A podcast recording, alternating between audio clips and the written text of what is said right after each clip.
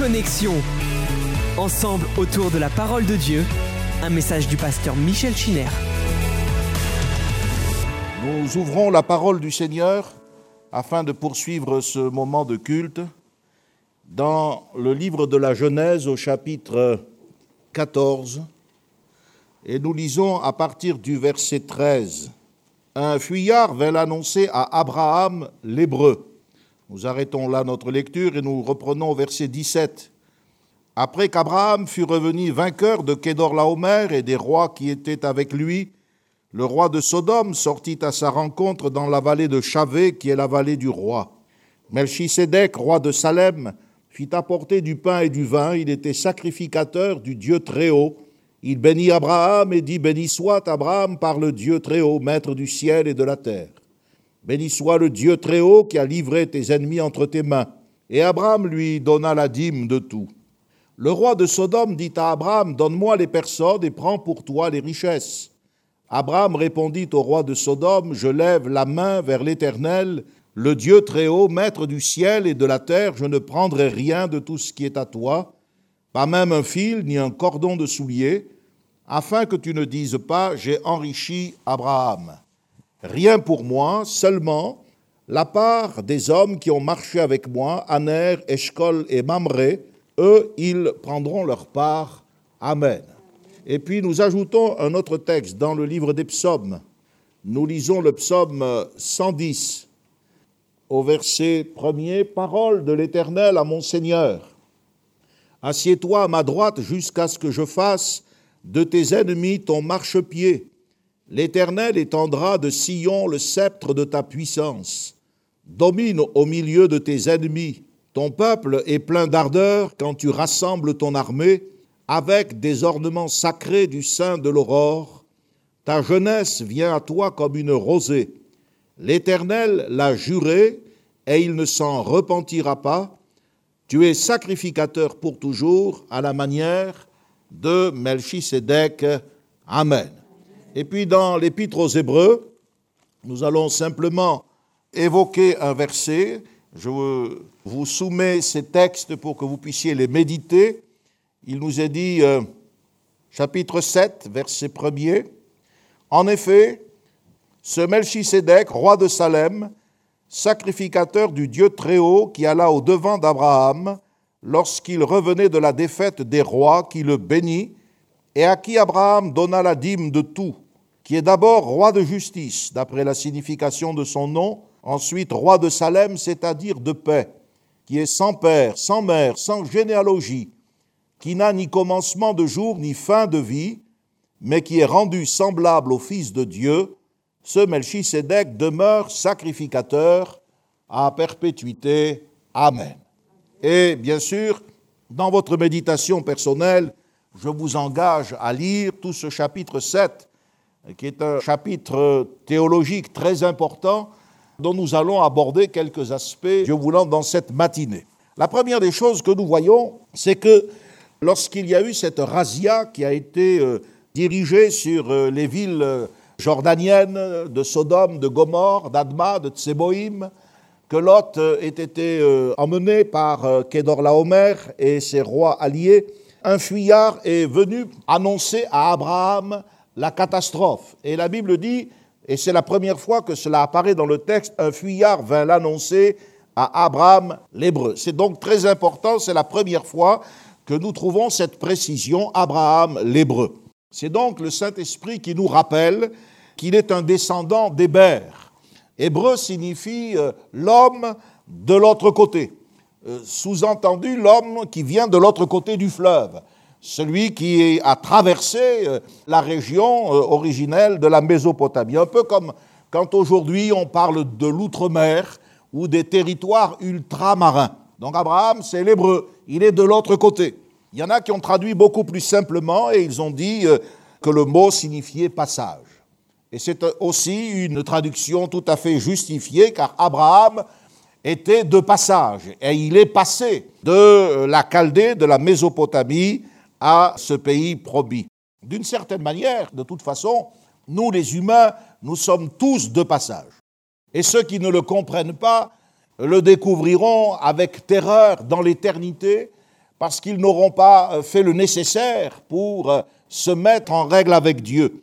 Mais la Bible dit que la caractéristique d'Abraham, c'est que dans ce pèlerinage qui était le sien, il reconnaissait qu'il était étranger et qu'il était voyageur sur terre. Et ça, il y a peu de gens qui le reconnaissent. Les gens savent qu'ils sont de passage, mais ils font tout pour euh, s'agripper aux choses de la terre. Ils ne reconnaissent pas qu'ils sont étrangers et voyageurs. Devenir chrétien, et là c'est notre propos, devenir chrétien suppose de notre part d'accepter cette migration. Nous devons être connus et nous devons être reconnus comme étant des étrangers, des gens de passage. Nous ne pouvons pas prétendre au titre de chrétiens et nous installer à la manière des gens du monde qui ne vivent que pour cette vie-là. Abraham était reconnu comme n'appartenant pas à la société cananéenne. Voilà ce que nous dit cette simple phrase. Abraham, l'hébreu, il est de l'autre côté, et il n'est pas du nôtre, il est de passage, et il ne se comporte pas comme nous. Il y avait une différence marquée. Les cités s'étaient euh, organisées, il y avait euh, tout un plan civilisationnel, mais Abraham, lui, avait choisi de vivre sous une tente. Il n'entrait pas comme Lot qui est entré dans le conseil d'administration de la ville de Sodome puisqu'il siégeait à la porte. Siéger à la porte, ce n'est pas faire euh, la manche, être mendiant. C'était avoir une position sociale dans la cité, être un administrateur. Abraham lui a choisi de vivre sous une tente parce qu'il séjournait de façon transitoire. La demeure permanente d'Abraham était ailleurs. Et en tant que chrétien, nous devons aussi pratiquer, d'ailleurs, le contexte sanitaire que nous vivons, nous devons pratiquer la distanciation, mais nous devons pratiquer aussi la différenciation. La vie chrétienne est une migration dans la vie intérieure. L'apôtre Paul est clair lorsqu'il rend témoignage de son appel. Il dit que Dieu l'a choisi du milieu de ce peuple et du milieu des païens, exactement comme Abraham, lorsque Dieu l'a appelé et Paul dit que Dieu l'a envoyé afin qu'il leur ouvre les yeux pour qu'ils passent des ténèbres à la lumière, de la puissance de Satan à Dieu.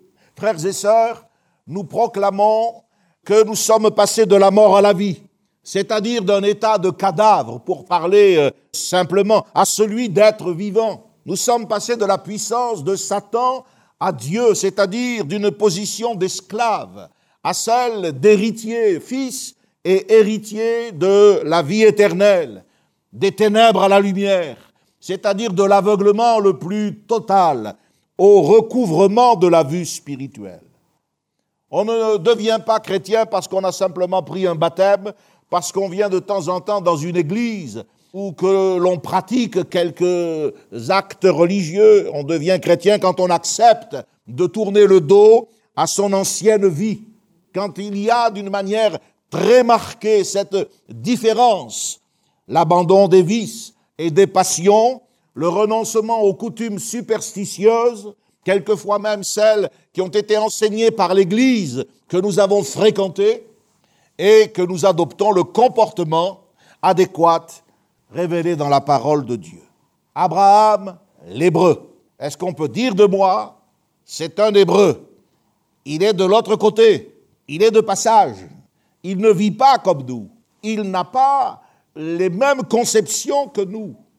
Dans un texte de l'Ancien Testament, le Saint-Esprit parle de Moab. Moab, c'est une autre image, c'est l'image d'un vin. Vous savez que régulièrement, le vin doit être transvasé et ainsi euh, on élimine les dépôts hein, qui peuvent le contaminer.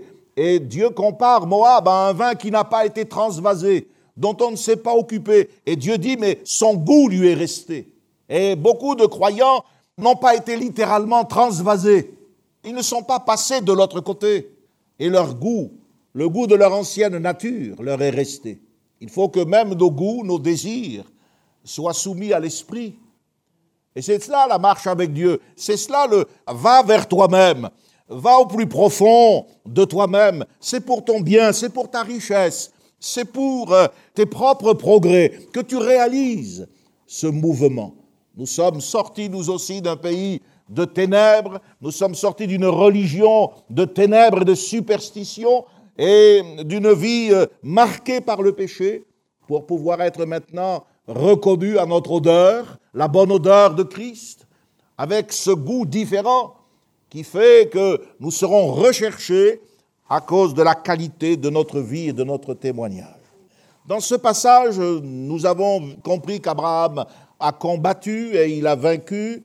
Et la Bible dit, après qu'Abraham fut revenu vainqueur de Kedorlaomer, des rois, etc., le roi de Sodome est venu à sa rencontre. Alors on va avancer un petit peu vers ce personnage mystérieux qu'est Melchisédek. Ce même verset euh, nous dit que Abraham euh, n'a pas remporté la victoire tout seul, il est parti avec Mamré, Eshkol et Aner. Il en a été question dans la lecture. Ce sont des Amoréens, des seigneurs amoréens qui devaient craindre Dieu, qui avaient un respect pour Dieu, et Abraham a fait alliance avec eux. La foi d'Abraham n'a pas empêché qu'il soit sage. Il y a beaucoup de gens qui confondent la foi avec la folie, euh, prennent aucune précaution, ils ne s'inquiètent pas euh, des choses qui devraient quand même raisonnablement les alerter. Abraham avait confiance en Dieu. Il était parti et avait tout abandonné. Mais dans le pays de Canaan, il a jugé bon et nécessaire d'établir des alliances avec des gens qui craignaient Dieu. Et on va voir que, justement, avec Melchisédek, il y a eu dans le pays de Canaan des restes de la religion révélée, la religion primitive, la religion antérieure à Abraham. Il y avait des gens qui croyaient. On va le voir. Et probablement que ce Mamré avec ses frères Eshkol et Aner, étaient des hommes pieux. Abraham n'aurait pas fait une alliance avec des gens qui ne partageaient pas ses convictions. Donc, voyez, la foi et la sagesse, cette sagesse consiste à faire peut-être des alliances, mais pas à les faire avec n'importe qui, de façon à pouvoir tenir bon dans les temps de guerre et dans les temps de bataille. Abraham, c'est un vainqueur, mais contrairement à ce que l'on pense, c'est quelqu'un de vulnérable. D'ailleurs, les vainqueurs sont vulnérables. Vous pouvez le noter. Il est vainqueur, c'est vrai, mais il est probablement fatigué. Il a besoin de nourriture, d'un renouvellement spirituel.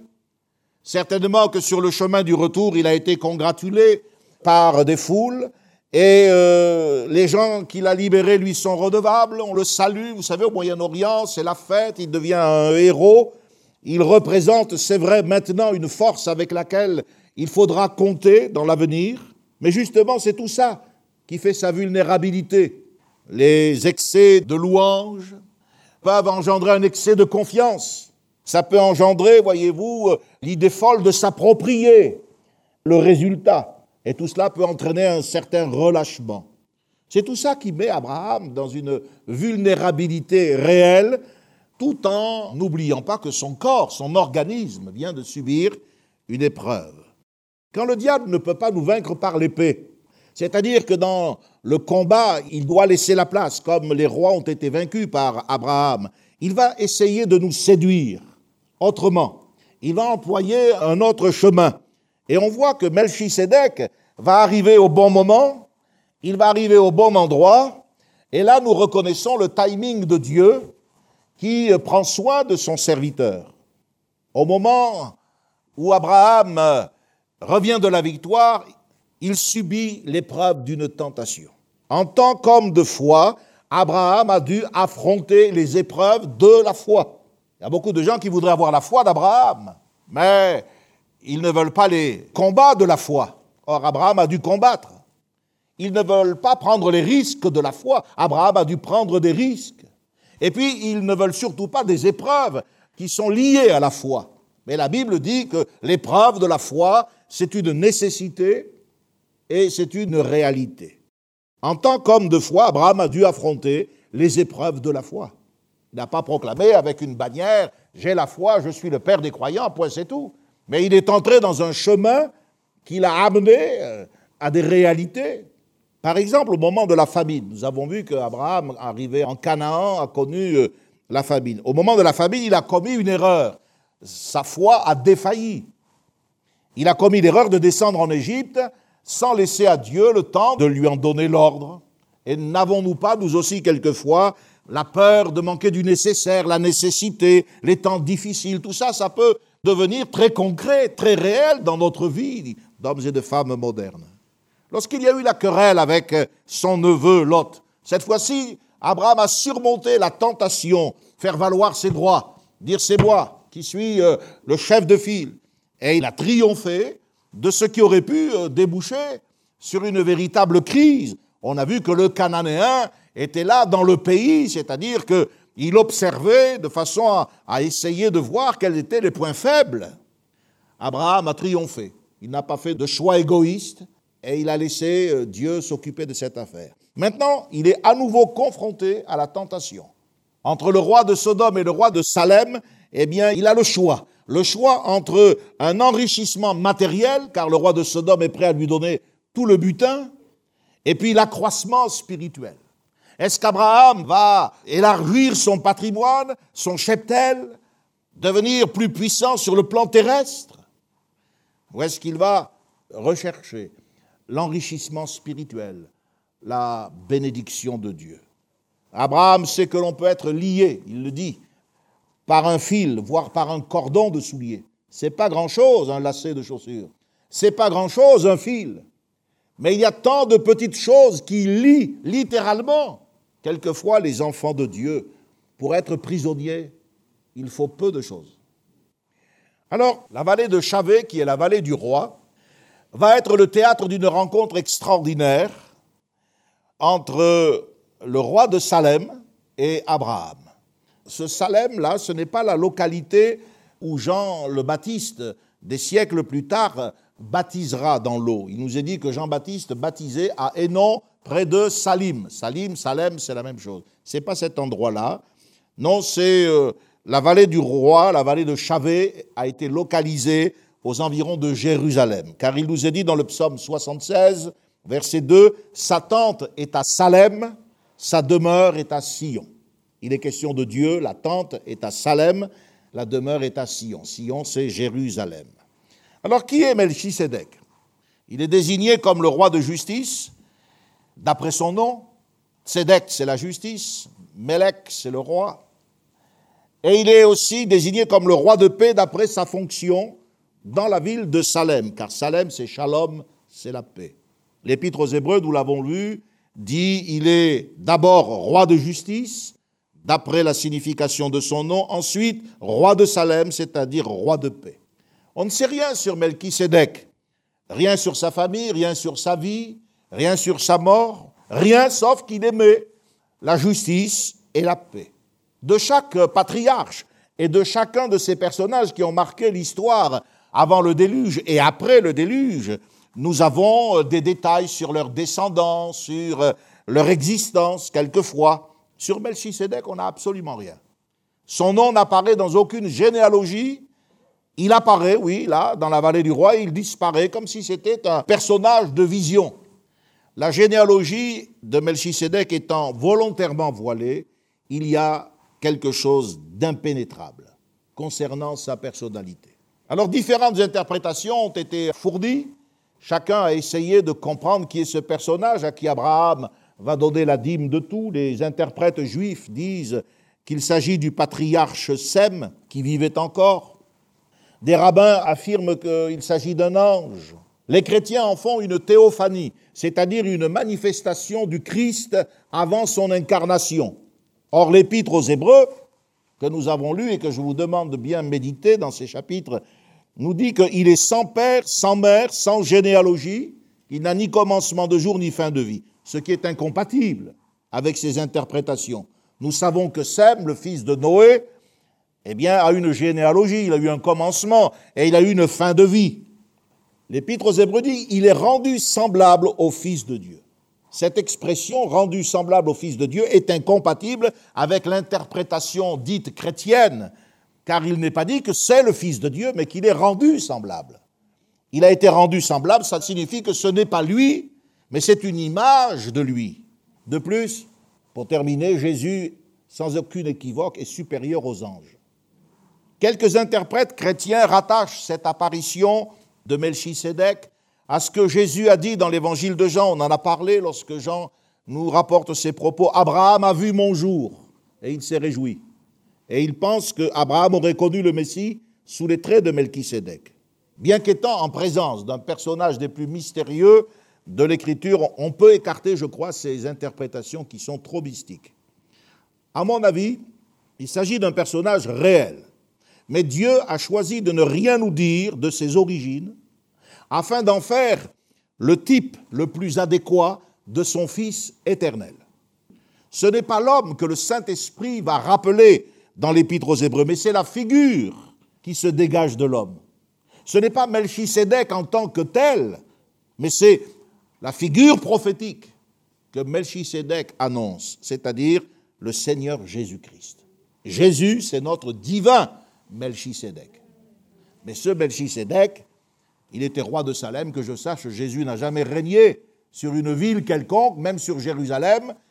Il en a été chassé, il en a été crucifié, et Jésus euh, s'est manifesté au temps marqué dans les évangiles, nous le savons, concernant les détails de sa naissance, nous avons ce qu'il faut. Ce que l'on peut dire, c'est que Melchisédek est un des derniers témoins de cette antique révélation divine. Et c'est pour cela que, comme David, qui a prophétisé dans le psaume 110, David va prophétiser la perpétuité du sacerdoce de Melchisédek. Il dit, tu es sacrificateur à toujours selon l'ordre de Melchisédek. Et pourtant, nous l'avons lu tout à l'heure, il attribue ces paroles au Fils éternel de Dieu. Parole de l'Éternel à mon Seigneur, assieds-toi à ma droite jusqu'à ce que je fasse de tes ennemis ton marchepied. Or, ce verset, ce verset premier du psaume 110, Jésus l'a repris et se l'est appliqué. Nous devons apprendre à voir au-delà du voile, bien que le Saint-Esprit nous montre que le chemin ne soit pas encore totalement ouvert. Et nous devons comprendre ce que David avait compris quand il annonce un nouveau sacrificateur plus grand et plus parfait que tous ceux qui existaient dans la classe d'Aaron. Donc nous avons avec Melchisedec un représentant de l'antique révélation divine. On voit que les principes fondamentaux de la vérité, l'organisation du culte n'ont pas été complètement éradiqués. Il y a quelque chose qui a subsisté de ces révélations antérieures du temps d'Énoch, du temps de Seth. Elles ont laissé des traces, des souvenirs, des coutumes. La présence de Melchisédek, qui arrive comme cela au bon moment, prouve qu'il existait une communauté de véritables adorateurs dans le pays de Canaan, et ce, antérieurement à Abraham. Ces gens descendaient probablement de Sem. Dans votre Bible, vous avez bien le livre de Job. Nous connaissons l'existence de Job et de ses compagnons. Job est lui aussi sans généalogie. Job ne descend pas de Sem, il descend de Cham. Il habitait le pays d'Utz, c'est-à-dire l'Arabie déserte. Il y a également Jéthro, le beau-père de Moïse, sacrificateur de Madian. Tous ces gens, en dehors d'Abraham et à côté d'Abraham, avaient gardé quelque chose de la crainte de Dieu, de la foi dans le Dieu vivant et vrai. L'appel d'Abraham semble l'avoir isolé par rapport au reste d'un monde tout entier corrompu et païen, eh bien ce n'est pas le cas. Si Dieu nous retrace le parcours d'Abraham et s'il nous dit de porter les yeux sur Abraham, le rocher à partir duquel nous avons été taillés, il y a aussi les autres. Cela nous donne peut-être une leçon si jamais nous étions un petit peu trop étroits, bornés, sectaires. Néanmoins, nous devons, pour notre part, obéir à notre appel et comme Abraham, suivre la direction de Dieu. Donc ça, c'est très important à comprendre. Et je crois que c'est cette explication qui évite de partir dans une interprétation trop mystique qui, à mon avis, n'a pas de fondement. L'Écriture précise que ce Melchisédek était sacrificateur du Dieu très haut, verset 19. Et euh, dans le livre des psaumes et dans l'épître aux Hébreux, il est dit que Melchisédek est sacrificateur à perpétuité. Donc, il y a bien un culte depuis le patriarche Noé ou depuis Hébert, ce culte s'était mis en place et il s'était même structuré. La preuve, c'est que nous avons la mention du mot sacrificateur. C'est la première fois que le mot sacrificateur apparaît dans la Bible. En hébreu, c'est Cohen. Qu'est-ce que c'est qu'un sacrificateur, un Cohen C'est un représentant officiel de la vérité révélée. Donc avant que Moïse ne donne les ordres qu'il donnera plus tard au sujet d'Aaron, de Lévi et de toute la sacrificature lévitique, on voit qu'il y a un sacrificateur. Qui est-ce qu'il a ordonné? On ne sait pas. Et le fait qu'il soit sans généalogie, qu'on ne sache rien de lui, fait de cet homme, qui est un homme bien réel, le type le plus parfait, le plus adéquat de Jésus-Christ, qui est notre véritable Melchisédek, notre véritable souverain sacrificateur, et dont nous savons qu'il est éternel, qu'il n'a ni commencement de jour, ni fin de vie, qui, bien que mis à mort, dans la chair a été ressuscité, et il est à la droite de Dieu maintenant. Alléluia. Donc, voyez, on est en présence d'une conception du sacerdoce antérieure à la législation mosaïque et à l'organisation du Lévitique. La soumission d'Abraham. Abraham, c'est le père des croyants. C'est avec lui que Dieu traite. La soumission d'Abraham à un sacrificateur qui appartient à un autre ordre que les descendants d'Aaron conduit le Saint-Esprit à assimiler Melchisédek au Seigneur Jésus-Christ. Il est le représentant d'un sacerdoce plus élevé, d'un sacerdoce plus étendu que celui qui sera conféré à Aaron, car Aaron ne sera sacrificateur que pour un temps jusqu'à une époque de réformation. Et puis, euh, envers un peuple limité, Israël, tandis que Jésus est un sacrificateur éternel, et il est sacrificateur pour toutes les nations. Alléluia. Car celui qui s'approche de Dieu par lui peut être parfaitement sauvé. Amen. Il y a dans l'Écriture plusieurs ordres de sacrificature. Donc, ça c'est pour que vous ne tombiez pas dans des interprétations fantaisistes qui même quelquefois peuvent paraître spirituelles. Pensez qu'il s'agit d'une apparition et une manifestation de Jésus, c'est très élevé. Mais ça n'explique pas tout quand même. Il y avait bien la ville de Salem. Et puis, euh, bon, euh, et Jésus n'était pas roi de Salem. Vous comprenez? Il était la parole auprès de Dieu et il a été incarné, s'est manifesté dans une chair semblable à la nôtre, au temps marqué comme les évangiles nous l'enseignent. Trois ordres de sacrificature sont présentés dans la Bible. D'abord, il y a l'ordre patriarcal. À cet ordre appartiennent Melchisédek, Jéthro, Job. On les voit qui forment des sacrifices, etc. Et ils ont vécu bien avant euh, Moïse et bien avant euh, Aaron. Il y a ensuite euh, l'ordre aaronique. C'est Moïse qui l'a institué sur la révélation de Dieu. Il y a bien sûr Aaron qui a été le premier souverain prêtre. Et il y a eu la tribu de Lévi qui a donné tous les prêtres euh, jusqu'à l'époque d'Esdras, etc., etc., etc. Et puis, il y a l'ordre de sacrificature nouveau, spirituel, qui a été introduit par Jésus. Jésus, c'est notre souverain sacrificateur. Et puis, bien sûr, il y a l'Église, car dans l'Église, il n'y a pas de sacrificateur. Moi, je ne suis pas un prêtre, au sens où on peut l'entendre, c'est-à-dire un intermédiaire entre Dieu et les hommes, mais la Bible dit que Dieu a fait de nous un royaume de sacrificateurs, c'est-à-dire que nous sommes tous, en quelque sorte, sacrificateurs, prêtres, dont Jésus est le souverain prêtre. Donc Jésus-Christ, un peu comme Melchisédek, et c'est en ce sens que le Saint-Esprit nous fait un rapprochement, Jésus n'a pas été investi de manière, on va dire, canonique, c'est-à-dire selon les règles. Il n'a pas été investi par un homme, Jésus.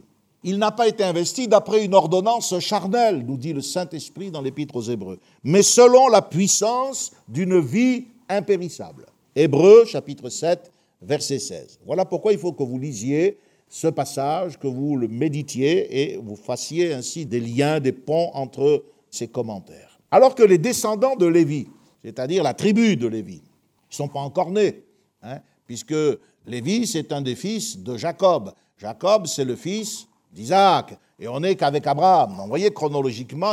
Mais ce Lévi, le Saint-Esprit nous dit qu'il était d'une certaine manière, il était dans les reins de son aïeul, dans les reins d'Abraham, et en quelque sorte, lui, Lévi, eh bien, qui percevait euh, les sacrifices, il a en quelque sorte donné la dîme, puisqu'Abraham a donné la dîme à Belchisédek. Les descendants de Lévi deviennent sacrificateurs sans serment, parce qu'ils font partie de la tribu de Lévi, ils sont sacrificateurs. Tandis que la Bible dit que Jésus est devenu sacrificateur avec serment. C'est la parole du serment qui a établi le Fils qui est parfait pour l'éternité. C'est pourquoi il est dit que Jésus est sacrificateur à la manière de Melchisédek. Jésus, c'est le parfait médiateur. Il est le parfait médiateur parce que son humanité totalement réelle. Jésus n'est pas venu dans une apparence, il est venu dans une chair semblable à la nôtre. La seule différence, c'était l'absence de péché. Son humanité est totale, bien qu'il soit resté constamment le Fils éternel de Dieu. Donc la médiation de Jésus est parfaite.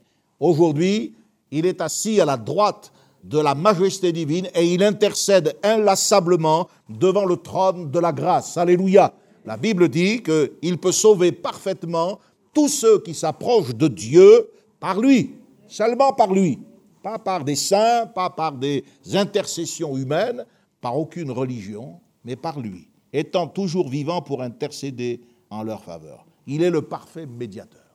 Mais il est également le parfait sacrificateur. Oui, justement, sa perfection est établie sur le fait qu'il a été, en quelque sorte, nommé selon un ordre supérieur, un ordre éternel. Ce qui fait que Jésus n'a pas besoin de successeur, il n'a pas besoin de remplaçant. La sacrificature de Christ n'a pas été instituée à partir d'une origine humaine, comme les Lévites qui descendaient de père en fils de Lévi et qui étaient tous euh, sacrificateurs. Jésus a été établi par Dieu et c'est pour cela qu'on n'a pas besoin de prêtres, ni du renouvellement du sacrifice de la messe, qui est une abomination, soit dit, parce que le sacrifice de Jésus, il est unique. Et Jésus étant le parfait sacrificateur, il n'a pas besoin qu'on le remplace dans une église, il est le parfait souverain sacrificateur. Enfin, il est aussi la parfaite victime. Pourquoi? Parce que Jésus n'a pas offert d'autres victimes que lui-même. Alors que les sacrificateurs, et tout ça vous le trouverez dans l'Épître aux Hébreux, les sacrificateurs de l'ordre de Lévi, eh bien, ils offraient différentes victimes. Et en offrant des victimes, la Bible dit qu'ils rappelaient sans cesse le souvenir des péchés. Chaque année, il fallait qu'il y ait euh, Yom HaKippurim, le grand pardon, le jour du grand pardon. Mais Jésus, lui, il n'a pas offert un animal. Il est l'agneau de Dieu qui ôte le péché du monde. Et dès la fondation du monde, dès le commencement, il avait été désigné et tous les sacrifices de l'Ancien Testament, eh bien, sont des symboles, sont des types prophétiques de l'œuvre qu'il accomplirait en faveur de l'humanité pécheresse. En Jésus-Christ, le sacerdoce, c'est-à-dire le ministère de sacrificateur, et le sacrifice, c'est-à-dire le fait d'être la victime, se recouvrent parfaitement en sa personne. Il est à la fois médiateur, sacrificateur et victime. C'est ce qui fait, je le répète, que son sacrifice est définitif, irrévocable, il n'a pas besoin qu'on le renouvelle. Jésus est médiateur et souverain sacrificateur à toujours. Alléluia. Voilà ce que déjà nous pouvons tirer de ce texte. Ce Melchisedec, donc il vient, c'est bien un être humain. Et il prononce deux choses, une bénédiction et une action de grâce. Une bénédiction lorsqu'il dit Béni soit Abraham par le Dieu très haut. Une action de grâce lorsqu'il dit aussitôt après Béni soit Dieu très haut qui a livré tes ennemis entre tes mains. Donc ici, nous voyons que la gloire de nos succès, les résultats de nos combats, nos victoires reviennent à Dieu. Il est dit Dieu qui a livré tes ennemis entre tes mains. C'est lui qui nous accorde la victoire. Et nous devons lui rendre gloire. Quand vous avez du succès dans le travail, une promotion, quand vous êtes euh, congratulé, ben, vous devez donner la gloire à Dieu, pas dire mais je suis le meilleur, j'ai réussi là où. Non, c'est Dieu qui vous a donné tout cela, voyez Donc euh, nous devons rendre gloire à Dieu en toutes choses. Alors vous avez dans la vallée de Chavé, vous avez à la fois le roi de Sodome qui vient le féliciter, il dit garde les richesses pour toi, donne-moi les personnes.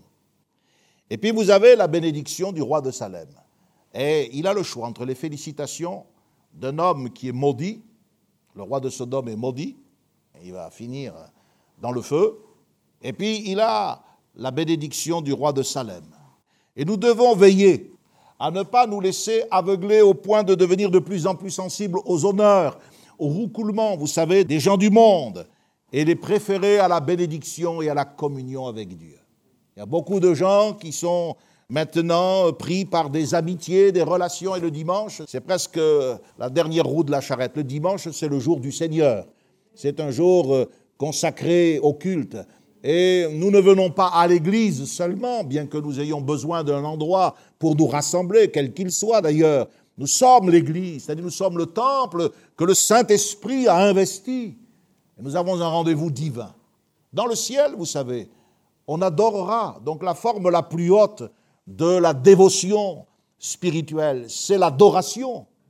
Nous apprenons à adorer en vue de l'adoration parfaite que nous allons apporter au Seigneur dans le ciel. Alors bien sûr, on voit bien que cet apprentissage euh, ne réussit pas à tout le monde. Il y en a qui confondent le chahut, le brouhaha, ils dansent, il y en a avec des bannières. Là. C'est pas ça, il faut adorer Dieu en esprit, en vérité. Il faut contrôler son corps et laisser justement les langues, qui sont le moyen d'expression spirituelle. Il faut laisser les langues se manifester. Et ce Melchisedec, qu'Abraham va manifestement choisir, il laisse de côté les congratulations du roi de Sodome et il se tourne vers la bénédiction. Ce Melchisedec vient avec du pain et avec du vin. Alors bien sûr, je crois qu'il vient d'abord parce que c'est euh, la coutume en Orient. Il vient pour euh, fortifier cette troupe qui a certainement euh, souffert, probablement qu'il y a eu des morts. ils ont gagné, mais ils n'ont peut-être pas gagné non plus sans aucune perte. Hein. Il y a eu des blessures, donc il leur apporte du pain, il leur apporte du vin. C'est euh, le réconfort pour la nourriture du corps. Mais il s'agit de beaucoup plus que d'un simple repas. Parce qu'on est en face d'un acte sacerdotal. Et puis surtout quand on lit la Bible, et c'est ça notre propos, c'est pas de lire simplement un verset, mais de prendre ce verset dans le contexte de tout l'enseignement biblique. À partir de ces éléments communs, le pain et le vin, traditionnellement offerts lorsque quelqu'un était de passage, Dieu va mettre en évidence les emblèmes de sa grâce. Dieu va mettre en évidence le message du salut qu'il donne aux hommes. À partir de ces deux éléments, le pain et le vin, Dieu va faire les symboles du plus grand de tous les sacrifices. L'occasion de célébrer la plus grande de toutes les victoires. Pas celle d'Abraham sur quelques rois mésopotamiens, mais celle du Fils de Dieu sur la puissance du diable et du péché. Alléluia. Vous trouverez ces éléments, le pain et le vin, dans tous les ordres que Dieu a donnés à Moïse au sujet du tabernacle. Il est question des coupes, des calices et euh, des pains de proposition. Exode chapitre 25, verset 29. Donc on voit que le pain et le vin seront transposés dans le culte juif. À l'époque de Moïse, ils vont accompagner le repas pascal. Le soir de Pâques, il y a une coupe qui circule. Et puis il y a le pain. Le pain euh, aux herbes amères. Et beaucoup plus tard, lors d'une Pâque très spéciale, Jésus, avec ses apôtres, après avoir dit J'ai désiré vivement manger cette Pâque avec vous, dira Ceci est mon corps, et ceci est mon sang. Jésus va prendre ce pain et ce vin, et il va en faire les éléments constituant la table du Seigneur pour la communion de l'Église. C'est ce que Paul dit dans l'Épître aux Corinthiens. Il dit, j'ai reçu du Seigneur ce que je vous ai enseigné. C'est que dans la nuit où Jésus a été livré, il prit du pain et il le rompit. Et il dit, ça c'est mon corps. Et puis ensuite, il a pris le vin, il a dit, faites ceci en mémoire de moi. Car toutes les fois que vous mangez ce pain, toutes les fois que vous buvez cette coupe, vous annoncez la mort du Seigneur jusqu'à ce qu'il vienne. Alléluia. Donc, vous voyez, on retrouve le sens spirituel hein, du message sans être obligé de partir dans une interprétation démesurée qui euh, est peu probable. Abraham, la Bible nous dit qu'il lui a donné la dîme de tout. Donc euh, la dîme est un acte important. Elle est aussi l'expression de la foi d'Abraham. Le privilège d'Abraham, c'est d'être béni, c'est le privilège de la foi, c'est d'avoir part à ce repas qui est bien sûr un repas naturel, mais qui est l'image et le symbole de ce repas spirituel que nous prenons dans la communion au corps et au sang de Jésus-Christ, nous, l'Église. Mais la dîme, c'est aussi l'engagement de la foi. Vous voyez, il y a l'épreuve de la foi, le privilège de la foi, la bénédiction de la foi, et il y a l'engagement de la foi. C'est la contribution d'Abraham au culte, car il y a eu probablement un sacrifice qui a été offert. La véritable adoration va de pair avec l'offrande d'une partie de nos biens. Il y a beaucoup de chrétiens aujourd'hui qui sont contre l'Église locale. Ça fait partie de ces nouvelles réformes qui n'ont d'apostolique que le nom. Mais c'est parce que ce sont des égoïstes et des avares. Jésus a toujours eu affaire à l'égoïsme et à l'avarice des religieux. Et c'est pour cela qu'il prône l'Église universelle, un désintéressement de toutes les réalités de l'Église qui est bien comme son chef. L'Église est incarnée dans des réalités matérielles, humaines. Et la véritable adoration depuis le commencement, depuis Abraham, mais tout au long de l'histoire des Écritures, la véritable adoration va de pair avec l'offrande d'une partie de nos biens. Si Abraham renonce à tirer profit de cette victoire. Elle aurait pu repartir enrichie, énormément enrichie. Il y avait là les biens de Lot, il y avait les biens de tous les rois qui avaient été... C'était une affaire extraordinaire. Mais il y a des affaires qui paraissent extraordinaires et qu'il ne faut pas faire quand on est chrétien, parce qu'elles peuvent nous entraîner dans la perdition. L'Écriture nous dit que certains se sont jetés dans la tentation et dans beaucoup de tourments. C'est l'amour des richesses, c'est l'amour du matérialisme qui peut devenir une occasion de chute. Abraham, lui, reconnaît que tout ce qui est au ciel et sur la terre appartient à l'Éternel qui s'élève souverainement au-dessus de tout. Je cite ce texte à partir du premier livre des Chroniques. Je vous invite à lire ça chez vous. Si vous avez besoin de comprendre quelque chose au niveau de l'offrande, 1 Chronique chapitre 29, 11, c'est la prière de David lorsqu'il prépare euh, l'érection du temple. Il dit dans un autre verset, au verset 15, nous sommes devant toi des étrangers, des habitants. Comme tous nos pères, nos jours sur la terre sont comme l'ombre, et il n'y a point d'espérance. Cette confession est faite par David dans le cadre d'un service d'offrande. Il ne fait pas l'aumône à Dieu. Dieu n'a pas besoin de nos katsu. On ne donne pas à Dieu ce qui nous reste, là, par superstition. Non, non, non. Mais David avait compris que tout vient de toi et nous recevons de ta main ce que nous t'offrons. Et David avait compris que dans ce monde, nous sommes des étrangers, des habitants, nous sommes comme des ombres, et il n'y a pas d'espérance ici-bas. La seule espérance, c'est celle que nous possédons en Jésus, et c'est celle que nous, les chrétiens, nous faisons connaître lorsque nous prêchons au sujet de Jésus. Voilà pourquoi nous donnons. Nous donnons pour soutenir le ministère de l'Évangile. Nous donnons parce que Dieu nous demande de le faire, en donnant fidèlement, régulièrement et surtout volontairement avec joie. Dieu aime celui qui donne avec joie. D'ailleurs, il n'y a personne qui a le droit de nous forcer à quoi que ce soit. À partir du moment où quelqu'un nous force, déjà, on peut se poser des questions si c'est véritablement l'Église, hein, et deux, ce n'est pas une offrande, c'est un impôt. Et Dieu, il ne reçoit pas des impôts. Ce n'est pas le trésor public. La Bible dit qu'il aime celui qui donne avec joie. C'est une expression de l'amour, de l'intérêt que nous portons à son œuvre, donc soutenir les ministères, ouverture de nouvelles églises, diffusion de la parole de Dieu. On voit que notre société est en train de changer et que peut-être il faut adapter. Je lisais encore récemment qu'actuellement, la plus grande problématique des jeunes, eh bien, c'est l'identité de genre, c'est le fait de s'accepter avec le corps que Dieu leur a donné, c'est aussi le suicide. Eh bien, nous avons, que Dieu soit béni. Et je me souviens il y a quelques années, lorsque je vous avais dit, donnez-moi 20 ans, et vous verrez l'explosion de suicide vers laquelle nous marchons. Nous sommes en train d'arriver aux 20 ans. Des jeunes de 13 ans, de 15 ans se suicident. Certainement aussi que la situation sanitaire n'arrange pas la chose. Et nous devons prier pour ces âmes. Nous devons avoir de la compassion pour les gens. Nous avons atteint la barre de 100 000 décès en France. Nous devons prier pour l'Angleterre, pour l'Allemagne, pour l'Italie. Nous devons prier pour le monde entier, mais nous sommes responsables, nous sommes européens et nous sommes français. Lorsque nous donnons, nous donnons parce que nous avons compris ça. Nous donnons parce que nous, le médiateur, le sacrificateur éternel que Jésus a besoin d'envoyer des ouvriers. L'évangile est gratuit, c'est vrai, mais l'évangélisation est payante. C'est pas parce que je vais prendre le train en disant je suis pasteur, je vais évangéliser le Qatar qu'on va me faire cadeau la place d'avion. Hein. non, non. On va peut-être me mettre en prison. Donc c'est pour cela que nous soutenons l'évangile par nos offrandes. Nous le faisons avec conscience, d'une manière éclairée. Nous réévaluons aussi notre offrande. Nous voyons euh, tout augmente, tout le monde rouspète, mais nous devons être conscients que notre adoration doit être en adéquation avec les besoins de l'œuvre de Dieu.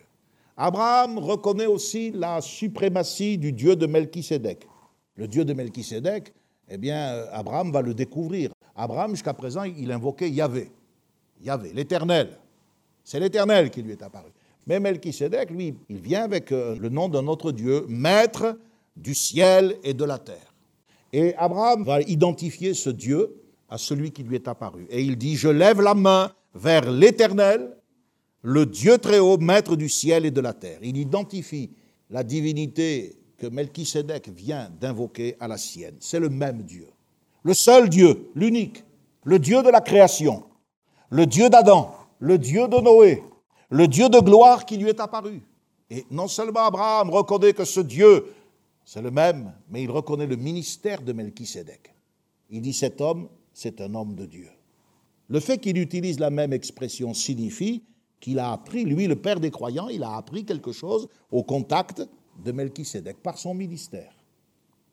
Lorsque nous apprenons au contact d'un ministère, c'est-à-dire d'un don que Dieu a fait à l'Église, lorsque nous apprenons à grandir dans la connaissance de Dieu, nous devons utiliser non seulement le langage de ceux qui nous enseignent, les rejoindre dans la même théologie, sur le même terrain théologique, c'est ce que fait Abraham. Nous devons imiter leur foi, dit la Bible, et nous devons être reconnaissants et généreux. C'est une deuxième raison d'être généreux, les ministères. Quand Dieu a donné un ministère à l'Église, on soutient ce ministère. Ce n'est pas pour lui qu'on donne, ce n'est pas à lui qu'on donne, c'est à Dieu pour le soutien du ministère. Pourquoi Abraham refuse-t-il les dons du roi de Sodome? En d'autres temps, il faut quand même le reconnaître, il a accepté les dons de Pharaon. Hein. Quand Pharaon a compris que cette femme était déjà mariée, il a dit à Abraham, allez, prends tout, t'es bien, il a fait des cadeaux, il l'a chassé. Abraham n'a pas dit, non, non, garde-les, il les a gardés. Plus tard, si vous lisez au chapitre 20, au verset 14, il va refaire la même bêtise et il va encore accepter les cadeaux d'Abimelech. Mais là, avec le roi de Sodome, il ne veut pas. Il dit, je ne veux même pas un lacet de chaussures. Même ça, avec ça, tu peux me ligoter. Je ne veux pas. Pas un fil.